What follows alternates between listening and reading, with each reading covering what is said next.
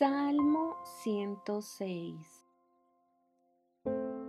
Alabado sea el Señor. Den gracias al Señor porque Él es bueno. Su fiel amor perdura para siempre. ¿Quién podrá enumerar los gloriosos milagros del Señor? ¿Quién podrá alabarlo lo suficiente?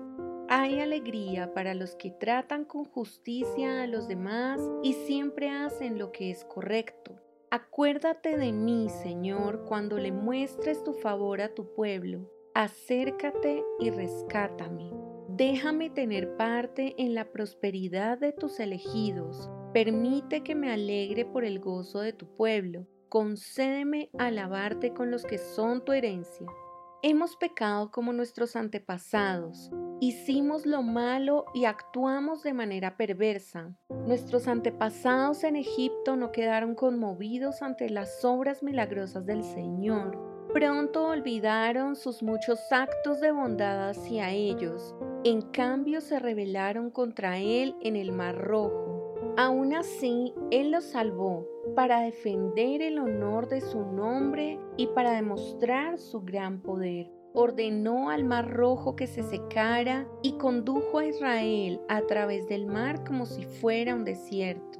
Así los rescató de sus enemigos y los libertó de sus adversarios.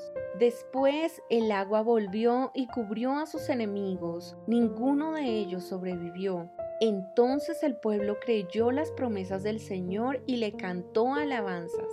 Sin embargo, que pronto olvidaron lo que él había hecho. No quisieron esperar su consejo.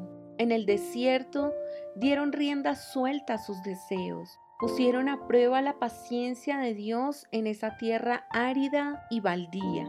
Entonces les dio lo que pedían, pero al mismo tiempo les envió una plaga la gente del campamento se puso celosa de Moisés y tuvo envidia de Aarón, el santo sacerdote del Señor. Por esa causa la tierra se abrió, se tragó a Datán y enterró a Abiram junto con los otros rebeldes. Sobre sus seguidores cayó fuego, una llama consumió a los perversos. Los israelitas hicieron un becerro en el monte Sinaí, se inclinaron ante una imagen hecha de oro cambiaron su glorioso Dios por la estatua de un toro que come hierba. Se olvidaron de Dios su Salvador, quien había realizado tantas grandezas en Egipto, obras tan maravillosas en la tierra de Cam, hechos tan asombrosos en el Mar Rojo. Por lo tanto, él declaró que los destruiría, pero Moisés, su escogido,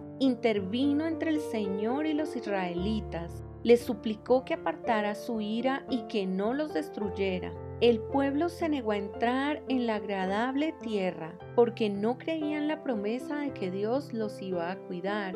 En cambio rezongaron en sus tiendas y se negaron a obedecer al Señor.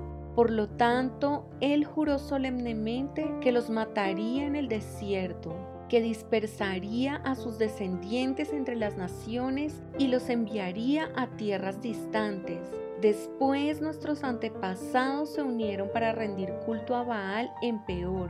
Hasta comieron sacrificios ofrecidos a los muertos. Con todo eso provocaron el enojo del Señor. Entonces se desató una plaga en medio de ellos. Pero Fines tuvo el valor de intervenir y la plaga se detuvo.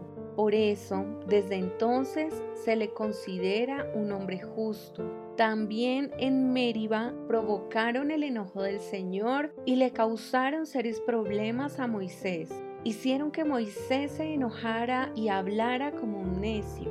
Israel no destruyó a las naciones que había en la tierra, como el Señor le había ordenado.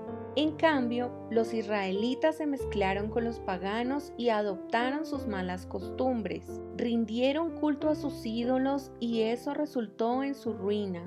Hasta sacrificaron a sus propios hijos e hijas a los demonios. Derramaron sangre inocente, la sangre de sus hijos e hijas. Al sacrificarlos a los ídolos de Canaán, contaminaron la tierra con asesinatos. Se contaminaron a sí mismos con sus malas acciones y su amor a los ídolos fue adulterio a los ojos del Señor. Por eso el enojo del Señor se encendió contra su pueblo, y él aborreció a su posesión más preciada. Los entregó a las naciones paganas y quedaron bajo el gobierno de quienes los odiaban. Sus enemigos lo aplastaron y lo sometieron a su cruel poder. Él los rescató una y otra vez pero ellos decidieron rebelarse en su contra y finalmente su pecado los destruyó. Aún así, él sintió compasión por la angustia de ellos y escuchó sus clamores.